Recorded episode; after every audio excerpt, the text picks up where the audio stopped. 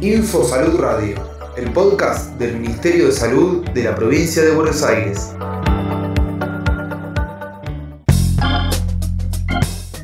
...30 de mayo... ...Día Mundial de la Esclerosis Múltiple... La esclerosis múltiple es una enfermedad crónica y desmielinizante del sistema nervioso central que hasta la actualidad no tiene cura. Lo más frecuente es que se den varones y mujeres de entre 20 y 40 años. Es una causa importante de discapacidad en países desarrollados, con diferente incidencia de acuerdo al país. Es una enfermedad que se puede manifestar de muchas maneras y el diagnóstico puede ser dificultoso y se puede retrasar como muchas otras enfermedades poco frecuentes, porque las manifestaciones se parecen a otras entidades, así que por eso es importante tener un alto índice de sospecha, como sucede con otras enfermedades poco frecuentes. César Crespi, coordinador del Programa Provincial de Enfermedades Poco Frecuentes. En este caso, el problema de la desmielinización sucede por el sistema inmunológico, es una enfermedad de las que llaman autoinmune, donde el sistema inmunológico de cada cuerpo, el cuerpo ataca a, su propio, a sus propias estructuras normales, en este caso a las células que forman la mielina del sistema nervioso central. Por lo cual se empiezan a dañar las eh, diferentes estructuras del sistema nervioso.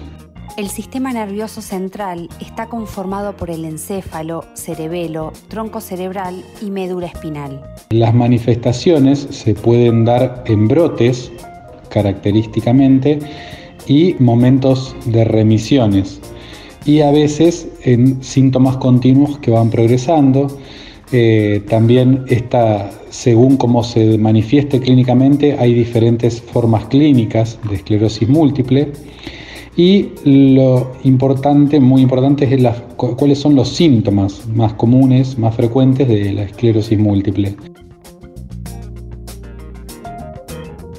Estos son trastornos en la visión, como puede ser la visión borrosa, visión doble, problemas en el equilibrio, problemas con la marcha, trastornos en el lenguaje, lo que se llama disartria, que sería un problema en la articulación de la palabra, puede dar fatiga, síntomas depresivos también, adormecimiento, sensación de pinchazos u hormigueos en cualquier parte del cuerpo, en las extremidades o en el tronco.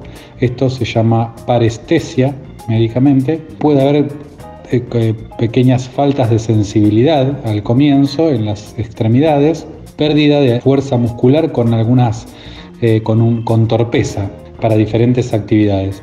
Estos síntomas se pueden presentar muy leves al comienzo de la enfermedad, por lo cual es fundamental que la comunidad médica pueda sospecharla tempranamente. Si presentas alguno de estos síntomas, consulta con un especialista en neurología. Ministerio de Salud de la Provincia de Buenos Aires.